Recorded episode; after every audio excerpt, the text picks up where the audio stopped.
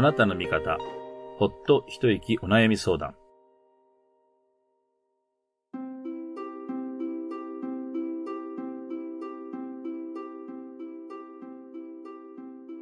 この番組は、リスナーさんから寄せられたお悩みに、仏教的視点でお答えしていく番組です。誰に相談していいかわからない。今の状況を解決するヒントが欲しい。そんなあなたの心の重荷を少し軽くできるヒントになるかもしれない。心に寄り添うお悩み相談番組。お付き合いのほどよろしくお願いします。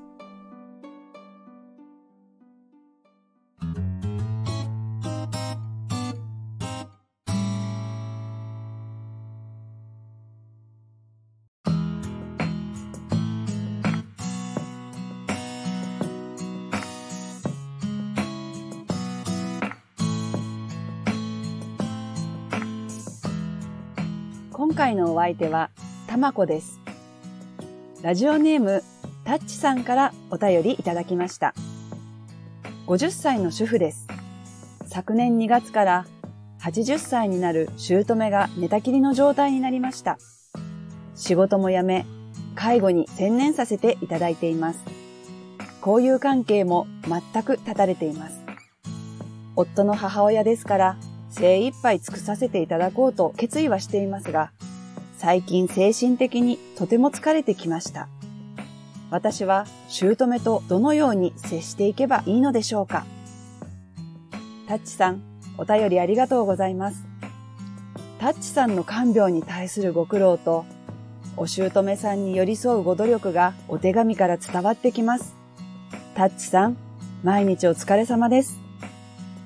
看病しなければならない状況とはいえ、これまでしていたお仕事を辞め、看病に専念することは並大抵のことではないと思います。その上、交友関係も全く立たれている中での看病は、さぞかしご苦労も多く、不安に思われることも多かったのではないでしょうか。それにもかかわらず、パートナーである夫の母親だから精一杯尽くそうというタッチさん。私はタッチさんの優しさ、思いやり、そして強さに感動しています。そうやって今までお姑さんを一人で頑張って支えてこられ、体も心も少し疲れてしまったんですね。きっと毎日が同じことの繰り返しで、いつまでこの生活が続くのか、先の見えない不安を感じていらっしゃるのではないでしょうか。家族だけで支え続けるのも大変ですので、地域の行政や介護支援サービスに相談して、ケアマネージャーやヘルパーというサービスを利用することもお考えいただくといいかもしれません。そういうことを進めていく上でも、まずはパートナーと話し合いながら進めることは、とても大切なことではないでしょうか。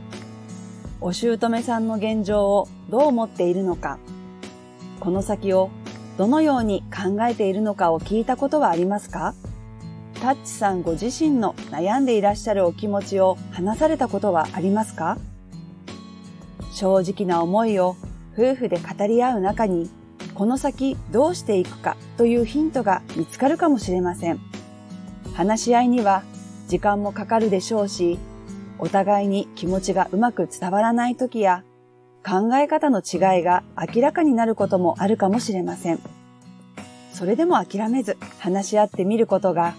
この先をどう進めていくか夫婦で決めていく大切な歩みだと思います。タッチさんは介護支援サービスなどを使うことは考えられていますか？先ほどお伝えした各種サービスについて少し考えてみましょう。私たちは生きていく上で行政や様々な専門家など多くの方にお世話になっています。例えば保育園です。子供は親の手を離れ、保育士という専門家に触れることで家庭とは違う楽しさをたくさん味わうのではないでしょうか。それと同じように、時にはヘルパーさんなどに代わりにお姑さんを見ていただくことはお姑さんにとっても別の方の刺激をいただいて楽しいことが増えるかもしれません。介護サービスなどを利用して様々な方々の協力をいただくことで、タッチさんが毎日の中で少しでも自分の時間が作れ、ストレスを解消できるようにすることも大切なことではないでしょうか。タッチさんご自身が自分の時間を持つことで元気が出てきて生き生きとされることはお姑さんとの触れ合い方にもきっといい影響を及ぼすと思います。タッチさんがリラックスできる方法は何ですか？今までお友達との交際もなかなかできなかったと思いますので、たまにはお友達とお茶をしながらいろんなお話をすることもいいかもしれません。タッチさんがお姑さんとの生活を送りながら少しでも楽しいことを見つけ、生き生きと笑顔になれることを祈っています。今回のお相手はたまこでした。